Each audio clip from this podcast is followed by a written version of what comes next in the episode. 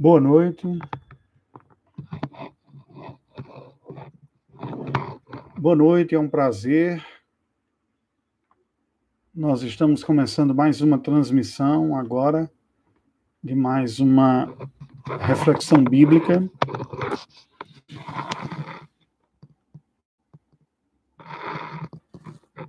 Aguardando um pouco aqui, alguns entrarem.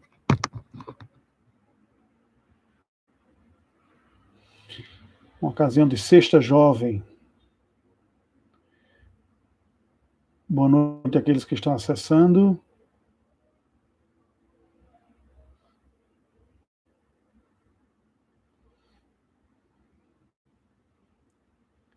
É uma satisfação. Ótimo. Lucas. Bom. Que bom, está começando aí.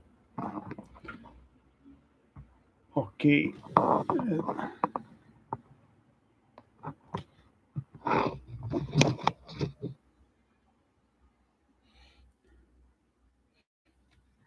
Graças a Deus. E...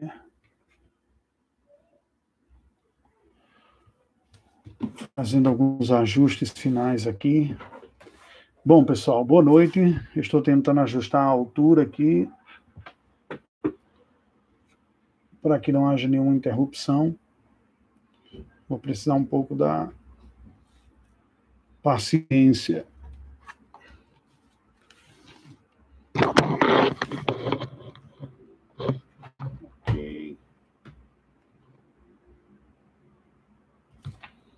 Ótimo. Penso que agora dá. Nós temos tido algumas dificuldades junto, mas hoje, pelo jeito, pela graça do Senhor, dá. Gente, é um prazer estarmos juntos mais uma vez para uma ocasião de, de reflexão bíblica nossa. Toda sexta-feira nós temos tido essa oportunidade de uma transmissão para uma reflexão bíblica.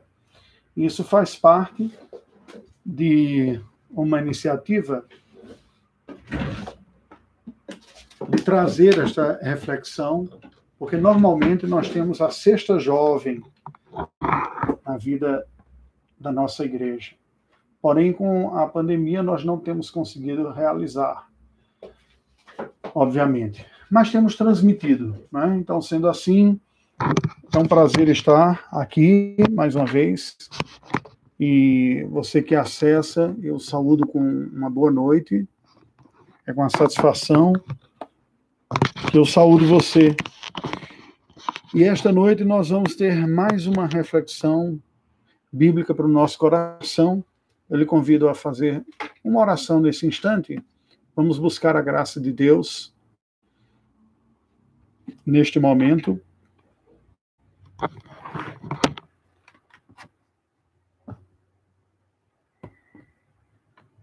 Ok. Amém. Cátia Everaldo, excelente, que bom. Vamos orar ao Senhor Deus. Deus bendito, nós louvamos o teu nome, te rendemos graças pelo privilégio que tu nos dás de termos acesso a ti, independente das circunstâncias da vida. Tu estás disponível pela tua graça, pelo teu Espírito, tu nos chamas a ti, pela tua palavra nós ouvimos a tua voz e pela oração falamos contigo.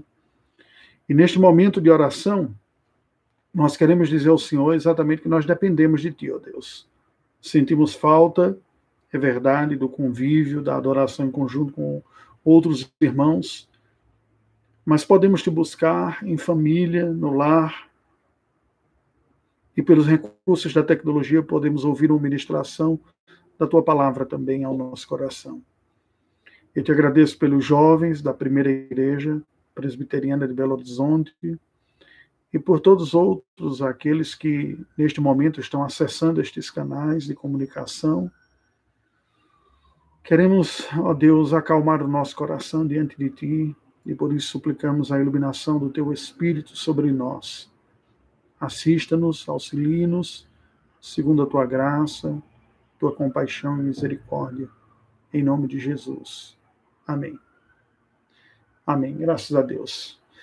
Queridos, como você tem na descrição aí, que eu acabei por colocar, né, já completo, é bom ver as pessoas entrando aí pelo Instagram também da, da mocidade. Hoje nós vamos trazer uma, uma reflexão bíblica que me tem falado ao coração já há bastante tempo. Né?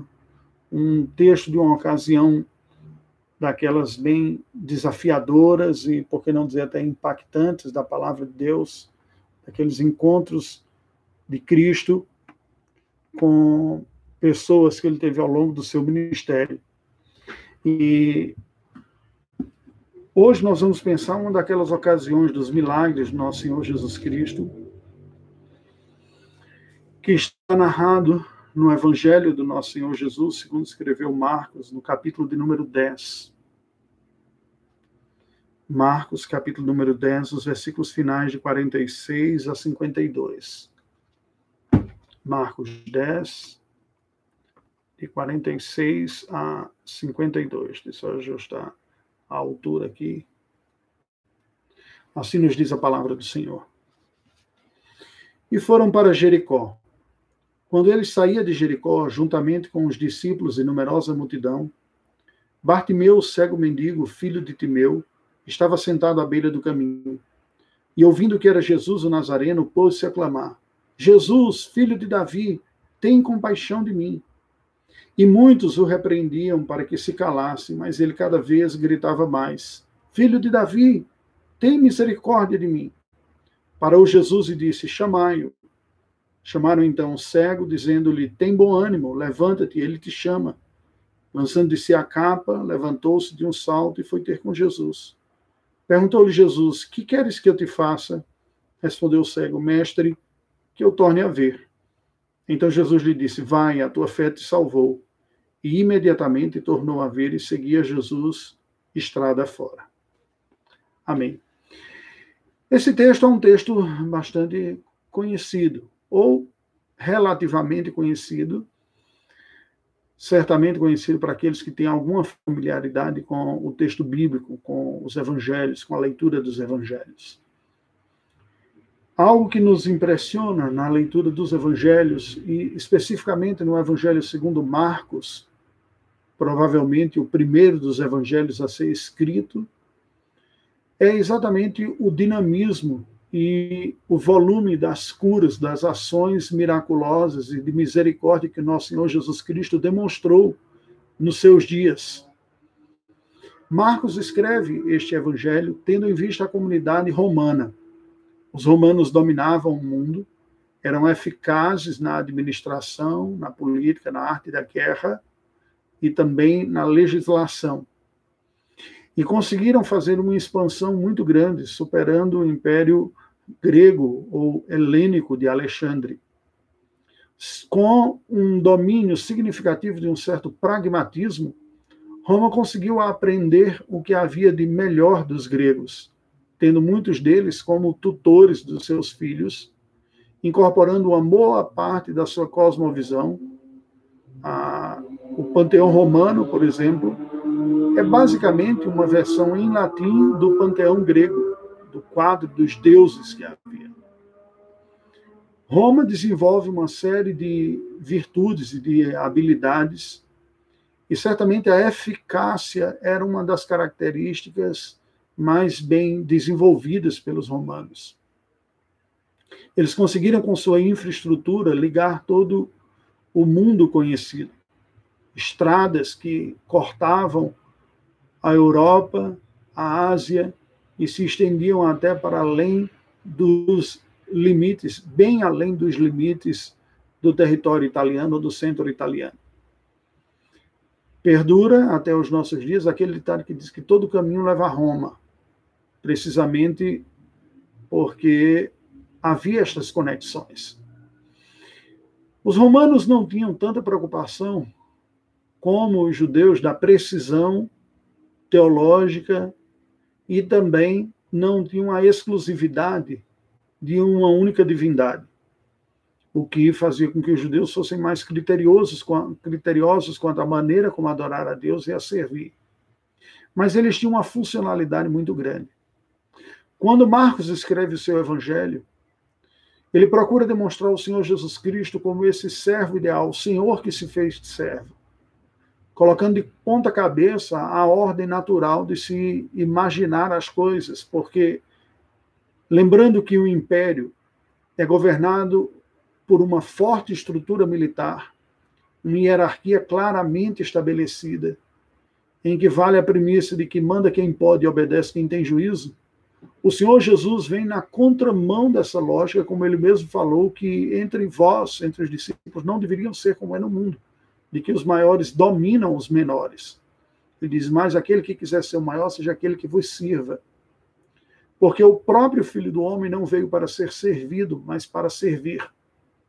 E o Senhor Jesus concretiza isso de uma forma muito forte com a sua postura ministerial.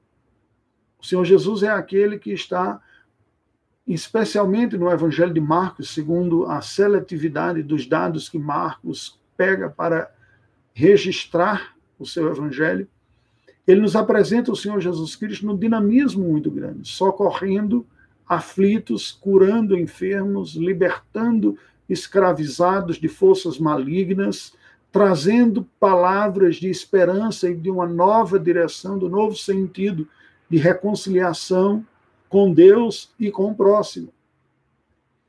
E é neste, é neste dinamismo que nós vemos Marcos apresentando inúmeras ações do Senhor em direção à sua misericórdia, em direção às pessoas, motivado pela sua misericórdia.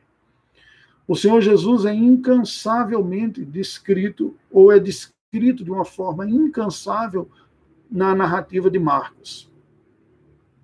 O texto que nós acabamos de ler nos dá um exemplo disso. Porque ele começa no versículo 46 dizendo: E foram para Jericó, mostrando o Senhor Jesus em um ato contínuo de uma outra ação ou de outras ações que ele vinha tendo, de pregação, de cura, de socorro a outras pessoas.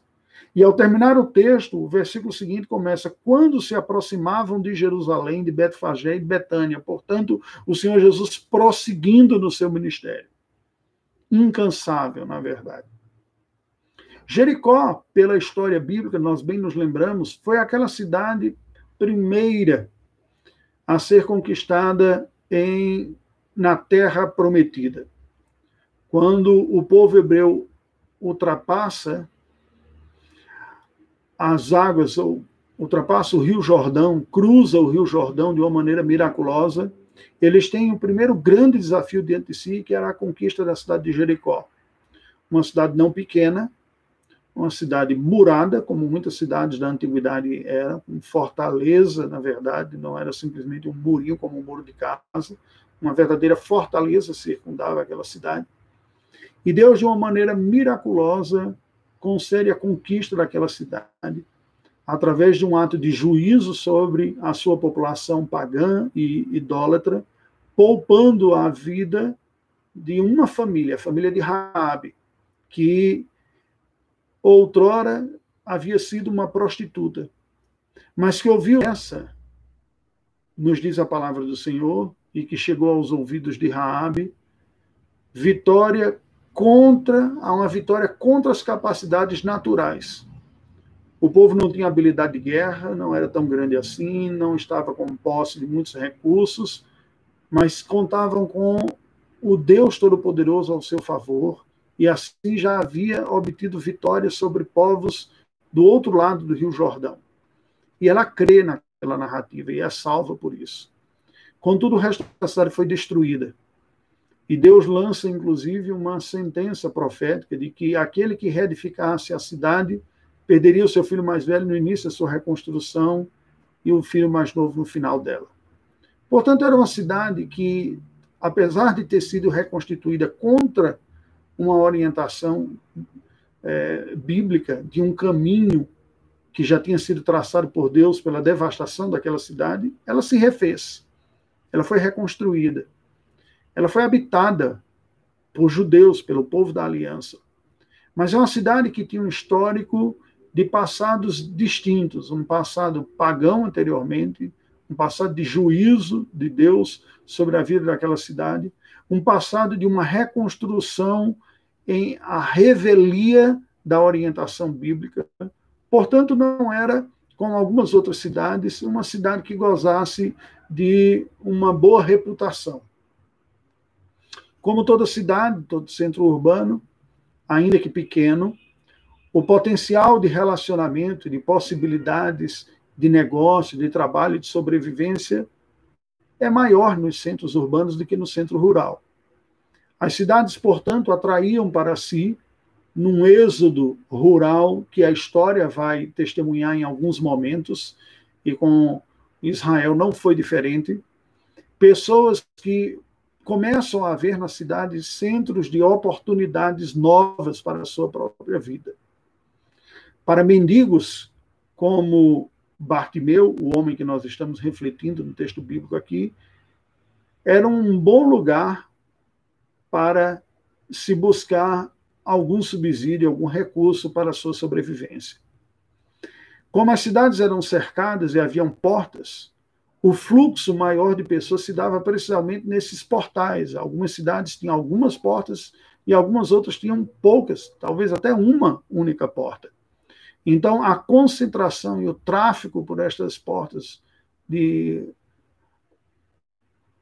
o tráfego humano era muito grande. Portanto, um momento apropriado, um lugar apropriado para se pleitear algum favor à atenção de alguém. As portas da cidade também eram lugares, nos dias do Antigo Testamento, do julgamento. Audiências públicas eram feitas nas portas da cidade, questões eram julgadas, acordos eram fechados e testamentos eram confirmados nestes lugares. Você se lembra, você pode se lembrar, por exemplo, do desfecho da história de Ruth no livro, no seu quarto capítulo, quando Boaz a resgata, tudo isso é selado às portas da cidade de Belém. Aqui nós temos, o texto sagrado nos diz, um cego às portas da cidade de Jericó. O Senhor Jesus está seguindo com os seus discípulos, indo em direção a Jericó. E o texto nos diz no versículo 46 que quando ele saía de Jericó, portanto, já tinha passado por lá, há um texto paralelo que apresenta uma aproximação de outros dois cegos, provavelmente dando a indicação de um episódio semelhante na entrada de Jericó. Agora, na saída de Jericó, há um cego.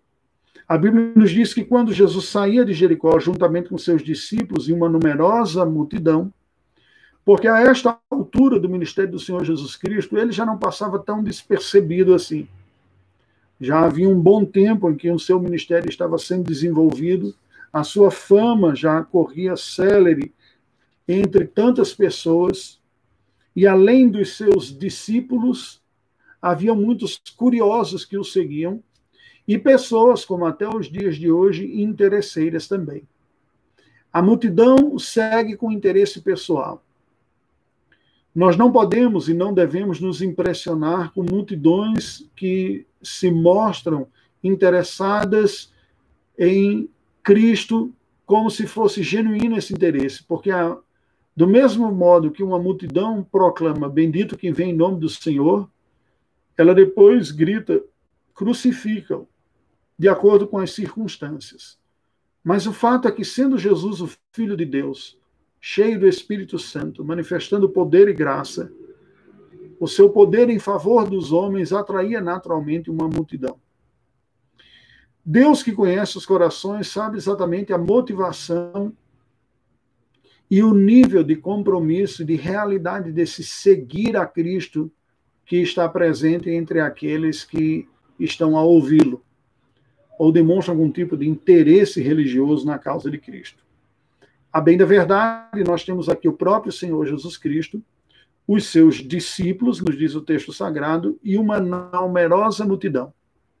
É dentro desse contexto que, que aparece aqui mais um personagem, conhecido simplesmente como Bartimeu, que na língua aramaica, língua que era falada pela maioria dos judeus, era a primeira língua da maioria dos judeus nos dias de Cristo, uma vez que eles, em sua maioria, perderam o hebraico durante o período do cativeiro babilônico, mas retornam a Judá ou a Judéia, a região agora da Judéia, antes o, o, reino de Judá restaurado, mas agora a região da Judéia administrativa de, de Roma, falando aramaico como a sua primeira língua. O nome Bartimeu significa filho de Timeu, que vai ser explicado, inclusive, mais adiante. O texto diz: Bartimeu, cego mendigo, filho de Timeu. Bartimeu, filho de Timeu. Em hebraico seria Ben Timeu. São línguas que estão na mesma família semítica e, portanto, gozam de uma proximidade muito grande, assim como o árabe também, que seria Bin Timeu, se tivesse. São línguas bem próximas. A verdade é que aquele mendigo era conhecido por uma identidade relativa. Ele era conhecido como filho de Timeu, o mendigo filho de Timeu que ali está.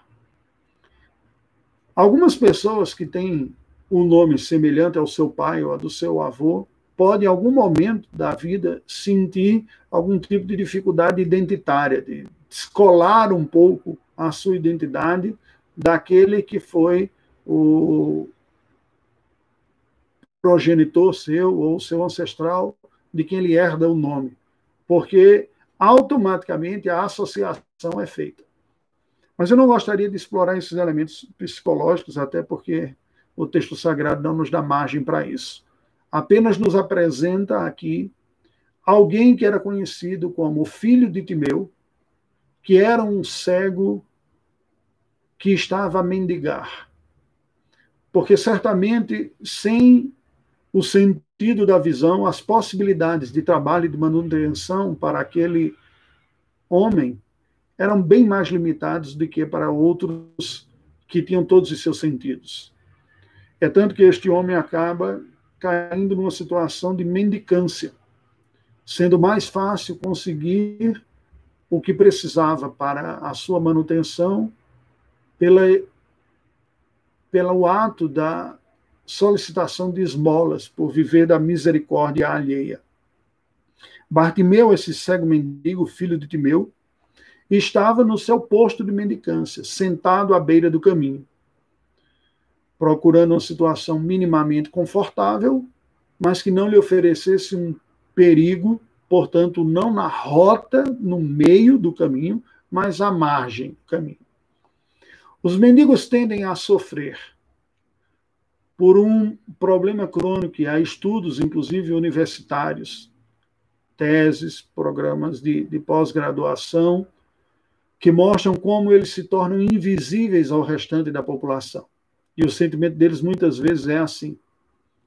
Aqueles que não são mendigos e que andam pelas ruas quando nós vamos ao mercado ou a uma farmácia, muitas vezes sentimos o receio de sermos tomados de uma maneira vergonhosa, contemplando a miséria da pessoa. Diz o que a pessoa sentirá se nós ficarmos fitando, olhando, encarando. Né? Será que ele vai sentir de uma maneira estranha, como se nós estivéssemos desprezando, avaliando de alguma maneira negativa? Sendo muitas vezes mais tentador o evitar o contato visual.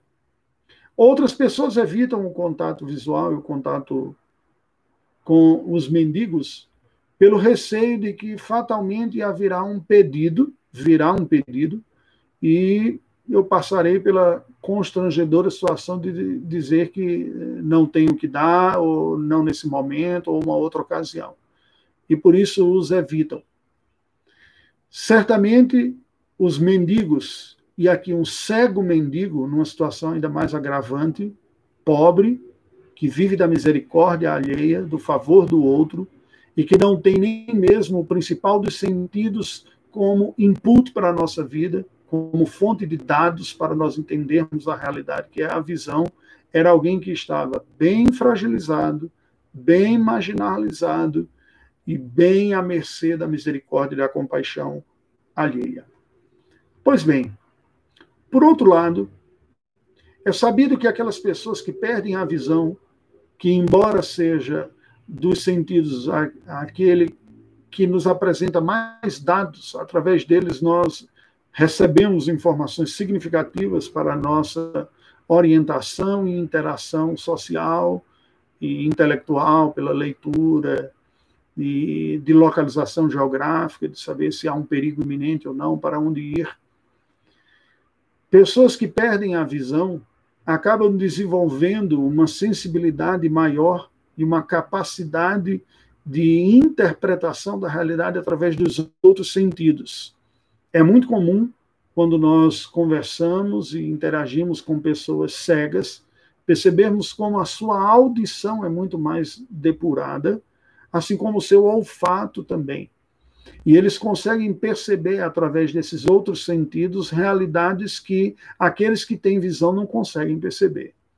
Estão atentos. Muitas vezes nós nos enganamos imaginando que pessoas cegas têm, estão bem alheias ao que ocorre ao seu redor, mas os outros sentidos estão apurados.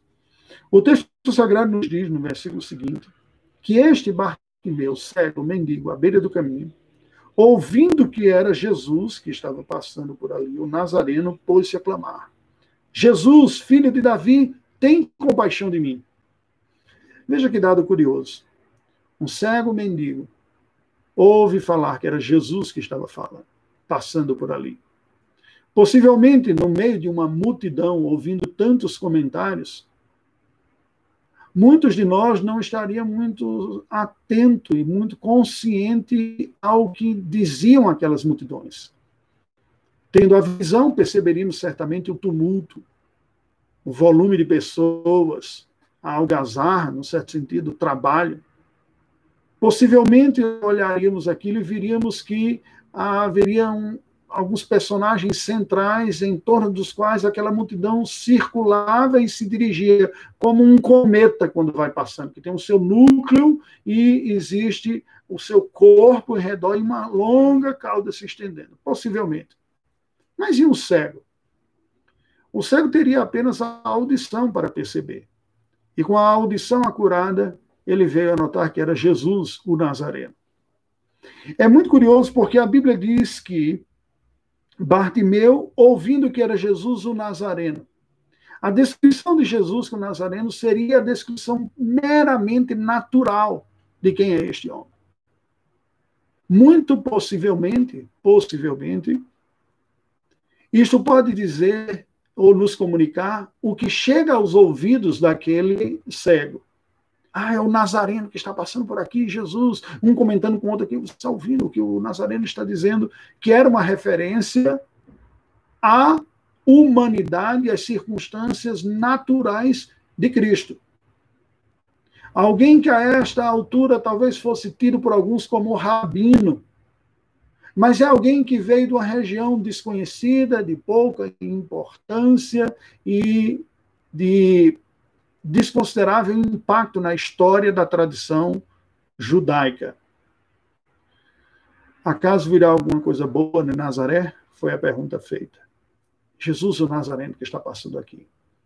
Certamente, depois de alguns anos desenvolvendo seu ministério, muitos já ouviram falar sobre ele, mas não havia absolutamente unanimidade sobre quem de fato ele era, qual era exatamente o conteúdo do seu discurso e se era crível ou não. Muitos, a maioria, o rejeitaram. Mas o curioso é que aquele cego, ao ouvir falar que era Jesus que estava passando, se põe a clamar, a falar em alta voz em direção a Jesus: Jesus, filho de Davi, tem compaixão de mim. O que significam estas palavras? A expressão filho de Davi tem, dentro da cultura hebraica, uma conotação daquele que é da descendência de Davi. Não é filho no sentido de aquele que foi gerado pelo seu pai. Como Jesus seria filho de Maria. Mas filho como um descendente. Considerando que Davi foi rei de Israel e de Judá, a expressão filho de Davi está dizendo: Tu és aquele legítimo herdeiro do trono de Israel. Mas mais do que isso, tu és aquele rei que nós aguardamos, segundo as profecias, para manifestar o poder e restaurar a glória do reinado do Senhor sobre o seu povo.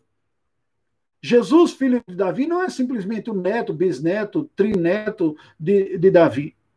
Aqui está relacionada a esperança messiânica daquele com quem Deus havia feito uma aliança e disse que do seu descendente virá aquele que sentará no meu trono uma aliança perpétua. O grande rei prometido e esperado, uma das imagens messiânicas. E é muito curioso que, embora a multidão se referisse a Cristo como Jesus de Nazaré, o cego mendigo à beira do caminho clama para ele, dizendo: Filho de Davi, tem compaixão de mim. Agora pense comigo. O que o homem de Nazaré poderia fazer para um mendigo? Se olhássemos apenas com um olhar natural, ele poderia entregar algumas moedas para ele. Se pensássemos simplesmente na fama do Senhor Jesus, ele poderia fazer mais. Mas as palavras do cego, ao olharem para Cristo, não era que ele era simplesmente uma espécie de curandeiro ou alguém que poderia fazer um bem ele reconhece a messianidade do Senhor Jesus, o seu senhorio, a sua. O amor de um cego à beira do caminho, mendigo, gritando alto em meio a, a uma multidão, chegou a incomodar aqueles que estavam seguindo Jesus em meio à multidão. A ponto da Bíblia dizer que muitos o repreendiam para que se calasse.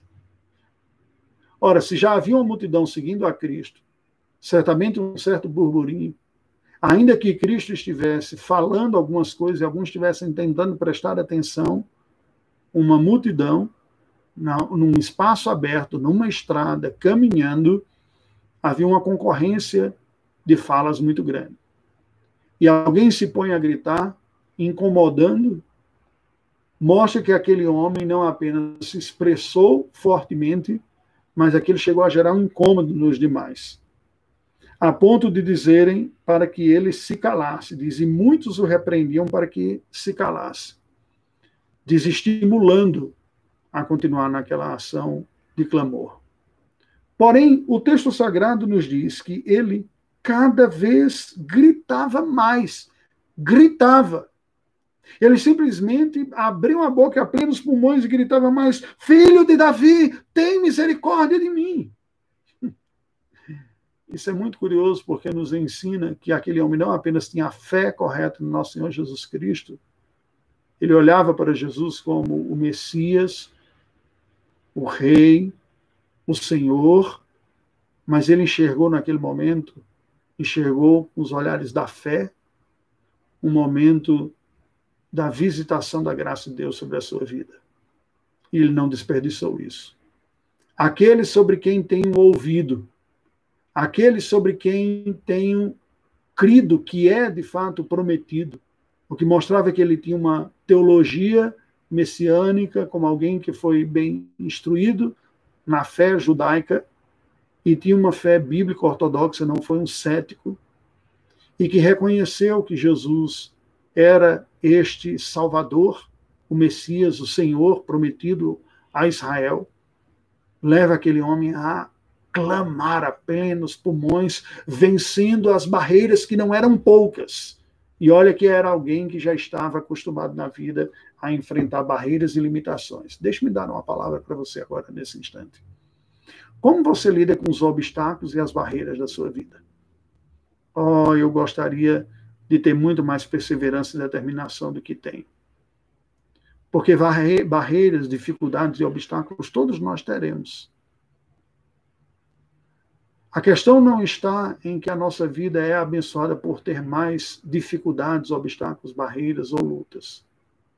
A diferença está nas nossas reações a elas. Este homem estava em uma profunda desvantagem natural diante dos outros. Socioeconomicamente, ele estava na base da pirâmide, era um mendigo, que não tinha nem mesmo a dignidade de conseguir manter-se como fruto do seu próprio trabalho no suor do seu rosto, dependia da misericórdia de outro. Do ponto de vista físico, biológico e natural, ele estava desprovido daquele que nós podemos considerar o sentido potencialmente mais importante para a nossa vida, através dos qual, do qual nós nos locomovemos de uma forma segura e plena, nós lemos, nós interagimos com as outras pessoas, nós entendemos muito da realidade e das informações que nos sobrevêm. Como o texto sagrado nos diz no final, que diz que eu torne a ver, isso coloca este homem como alguém que sofreu a perda da visão na sua vida, diferente daquele que nasceu cego. E aqui é um dado curioso. Porque algumas pessoas podem ter dificuldades de aceitar a condição que lhe é dada por nascimento, o contexto, a conjuntura que lhe veio na vida, enquanto que outros podem aceitar e construir a vida a partir daí. Mas outros terão muitas dificuldades de aceitar novas circunstâncias na vida, quando perdas significativas vêm, como a visão, como a dignidade de conseguir trabalhar e se manter, como muitas circunstâncias. Então, que lhes roubam, que lhes faz diminuir a condição. Quando eu olho para este homem, eu fico a imaginar que no coração deste homem não havia um sentimento depressivo. Ou se havia, a fé mudou esta perspectiva. Porque o fato dele se lançar a gritar ainda mais, sobrepondo a voz sobre os outros, dizendo: Filho de Davi, tem misericórdia de mim, nos mostra que a inquietação com esse momento e a perspectiva de uma nova realidade, advinda da presença de Cristo, que circunstancialmente está ali na sua vida, e sabe Deus se teria uma outra oportunidade, ele enche o coração de esperança, dizer: É agora, é com ele, vai ser aqui. E as pessoas dizem: Fiquem quietos, não atrapalhem, ele está passando, você é um mendigo que está aqui no meio do caminho não está conosco, e ele se põe a gritar ainda mais, certamente com uma esperança de que a sua vida terá uma visitação especial. Afinal de contas, o Filho de Deus lhe alcançou, veio até ele, estava ali ao, ao seu alcance, ao alcance das suas palavras. A Bíblia nos diz então que Jesus parou e disse: Chamai-o. Jesus para, ele tinha ouvido o clamor daquele cego. Certamente na primeira vez, ouvido a repreensão que muitos da multidão e possivelmente alguns dos seus discípulos mesmo lhe deram para que ele ficasse calado. Ouvido o clamor ainda mais forte daquele cego e ele para e se detém. E manda chamá-lo. Sabe, queridos, nós não conseguimos entender os planos de Deus, não somos senhor da nossa história, nós somos soberanos. Deus o é. Na agenda eterna do Senhor, o mendigo cego seria visitado pelo seu filho naquele dia. No caminho de Cristo estava um mendigo no caminho do mendigo estava Cristo. Na vida do mendigo estava a miséria. Mas Cristo entra nessa história. E ele percebe e clama pela intervenção de Cristo. O que nós conseguimos perceber de forma curiosa aqui e bela, que o texto sagrado nos dá, é que Deus, apesar de infinito, poderoso e soberano, ele se detém para atender ao clamor sincero de um miserável. De um miserável. Humanamente falando, certamente, no meio dos seus discípulos e da multidão, haviam pessoas que a religião diria são muito mais dignos de ter a atenção de Cristo havia muito mais pessoas que, aos olhos naturais, seriam muito mais honrados. Mas o Senhor Jesus se detém na sua caminhada e volta a sua atenção para alguém que estava tentando ser silenciado pela multidão e diz: chame-o. O texto nos diz, então, que eles chamaram o cego, dizendo: Olha, tem bom ânimo, levanta-te, ele te chama tem uma coisa boa para você. Eu fico pensando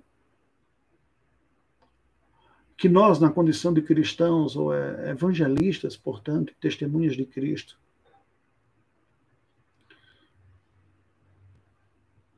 se muitas vezes nós não temos atitudes semelhantes àquela multidão, que perdemos a capacidade de ver em pessoas, pecadores, é verdade, como nós também os somos, gente que possa ser alcançada e transformada pela graça de Deus e que seja objeto do amor do Senhor. Quanto de nós também não somos seletivos e preconceituosos na avaliação da dignidade daqueles que podem ter a atenção do Senhor. Quantos de nós não conseguem se aproximar de outros, comunicando uma palavra de esperança e de motivação ao encontro de Cristo?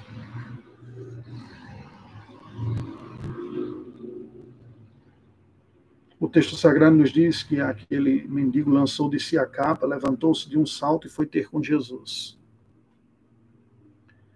Certamente este gesto demonstra aquilo que já havia no seu coração, que é a fé e a confiança em Jesus como Senhor, o Messias, o Salvador, o poderoso. Porque a capa era uma das poucas coisas valiosas que um mendigo poderia ter. A capa não é simplesmente um manto que você jogava por cima. A capa poderia ser, e muitas vezes era, simplesmente a roupa mais grossa, externa, que ele usava para se cobrir à noite, proteger do frio. Ele lança de si a capa e de um salto, nos diz o texto sagrado, foi ter com Jesus. E o Senhor Jesus, que sempre surpreende, faz uma pergunta óbvia, né? Nós podemos dizer assim, óbvio.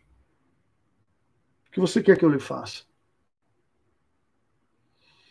Você diz que eu torne a ver. Deixa eu fazer uma pergunta aqui. Sobre oração. Alguma coisa está errada em nossa teologia se a nossa convicção, a nossa compreensão intelectual não nos coloca diante do Senhor numa sincera rendição e em diálogo. Jesus sabia de tudo. Quando ele pergunta o óbvio, não pergunta para saber, mas pergunta para dar oportunidade para que o interlocutor fale e diga para ele. Quando nós confessamos pecados, nós não estamos dizendo porque Deus não sabe. Nós os confessamos porque nós precisamos reconhecer o mal que há em nós. Quando dizemos ao Senhor aquilo que queremos, não falamos porque Ele não saiba. Mas nós o dizemos como um ato de fé e de confiança de que a Ele depositamos em Suas mãos e diante dele aquilo que é o nosso desejo e que é a nossa percepção de necessidade.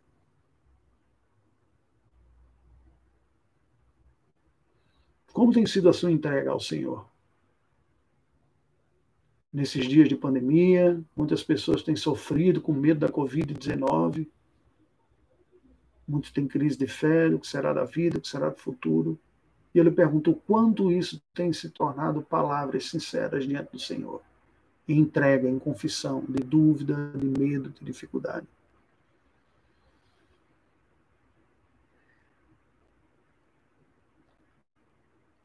O Senhor Jesus nos dá a oportunidade de sermos quem somos, de dizermos o que está dentro de nós, de tornarmos em palavras aquilo que está dentro.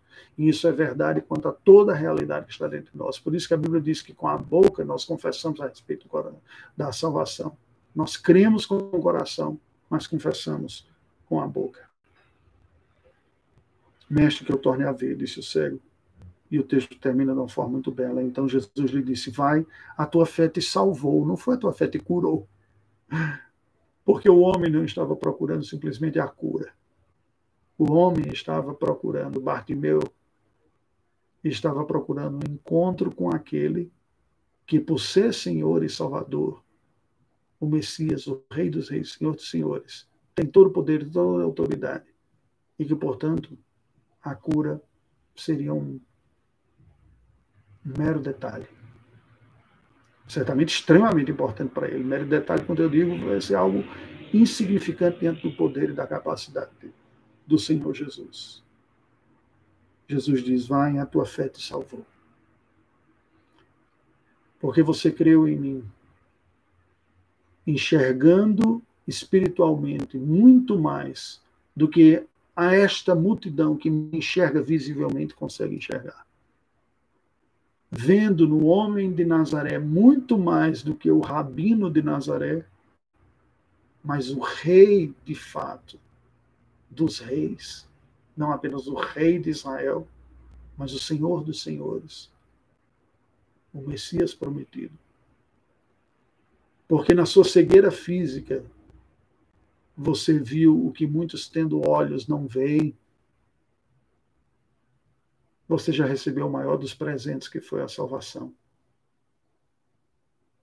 Então, de sobremesa, ou de lambuja, como se diria em gerações anteriores, né? Eu já estou ficando velho, usando expressões antigas, de presente, eu te dou a cura. A Bíblia diz: e imediatamente ele tornou a ver. E diferente daqueles nove leprosos que foram curados e seguiram o caminho afora, o texto termina dizendo que seguia Jesus estrada fora. Bartimeu não era um interesseiro. Bartimeu era um crente no Messias, no Salvador, que foi encontrado pelo Salvador neste momento de sua vida. Que encontrou. E sua vida foi ressignificada. Eu agora sou um seguidor de Cristo, um discípulo seu. E você? O que Cristo é para você. O que significa para você ir a Cristo em oração. Cristo é simplesmente uma fonte de bênçãos para a sua vida? Ou ele é um projeto de vida? Um projeto para nós abraçarmos e seguirmos enquanto vivermos. Pense nisso. Eu gostaria de orar com você nesse instante. Deus bendito, nós te louvamos porque tu és um Deus poderoso, santo e misericordioso, que vem ao nosso encontro em compaixão e graça, em poder e majestade. Olha para nós, para nossa miséria, nossa fragilidade, nosso pecado, nossas dúvidas, nossas crises, nossas carências, nossas necessidades. De fato, não há em nós nenhum bem que venhamos a produzir por conta própria. Tudo que de bom tivermos é fruto de tua graça.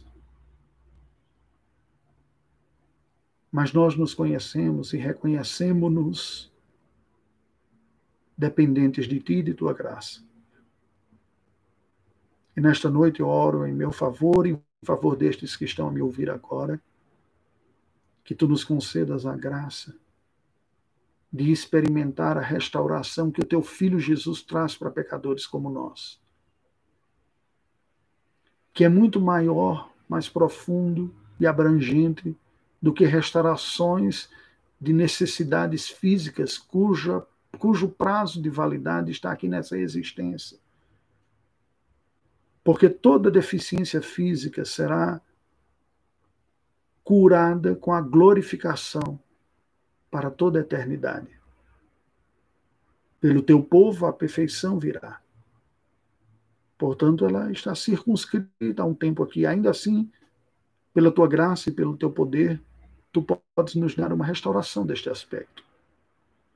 Mas mais do que isso, as curas que o teu filho operou eram sinais explícitos do teu poder renovador e restaurador daquilo que o pecado estragou. Não especificamente, embora algumas vezes sim, consequência do pecado pessoal, pois alguns males experimentamos em nossa vida como consequência das nossas escolhas pecaminosas. Às vezes são males que são consequências de escolhas pecaminosas de outros, males que outros infringem contra nós. Acidentes que nos vêm pela irresponsabilidade de outro, ou ações deliberadamente más que vêm ao nosso encontro e que nos trouxeram prejuízo e nos diminuíram diante de uma condição que, que tínhamos antes ou mesmo se não diretamente consequência de atos nossos ou de outras pessoas, mas um efeito colateral do pecado original, que fez com que as coisas ficassem disfuncionais. E aí nós desenvolvemos doenças e imperfeições, e temos inclinações e desejos e distúrbios biológicos e psicológicos e emocionais e temperamentais que são pecaminosos e que nos mostram toda a nossa imperfeição e, Senhor Deus, é mais fácil perceber estas coisas quando ela é mais gritante, mas quando ela não é tão gritante, nós podemos ser cegos à nossa própria miséria. Mas nesta noite nós dizemos a Ti: tem misericórdia de nós, Senhor. Restaura-nos. Que tornemos a ver a vida a Ti, a nós mesmos, como um homem sem os efeitos do pecado veria. Este processo de redenção, de regeneração, de restauração, que culminará na glorificação, haverá de nos restaurar. Pedimos o teu perdão e a tua graça. Pedimos que tu abençoes a cada um de nós que falamos contigo agora, aos jovens que te seguem e te conhecem, aqueles que não te conhecem, ajuda-nos a sermos testemunhas deste evangelho. Dá-nos um final de semana abençoado por ti. Em nome de Jesus. Amém. Queridos, foi um prazer este momento com você. Eu gostaria de lembrar que aí pelo canal do Instagram da Mocidade, você terá depois, logo em seguida, alguns cânticos espirituais que serão ministrados por uma equipe de jovens da nossa mocidade, da igreja que você pode ouvir para o seu deleite espiritual e sua edificação. Agradeço a todos que estiveram acompanhando. Lembro que amanhã, às três horas da tarde, é, nós teremos um debate na mocidade pelo Zoom. Então, se você tem um interesse, entre em contato com a turma da mocidade, pelo grupo do WhatsApp. E no domingo, às nove horas da manhã, nós teremos uma reflexão bíblica por ocasião da escola dominical. Eu dou graças a Deus por aqueles que interagiram. Eu li os depoimentos da, da Cátia, da Heloísa. Graças a Deus experimentamos esse milagre do Senhor, sim, a cura espiritual e também o cuidado do Senhor sobre o nosso corpo. Que Deus nos abençoe. Foi um prazer.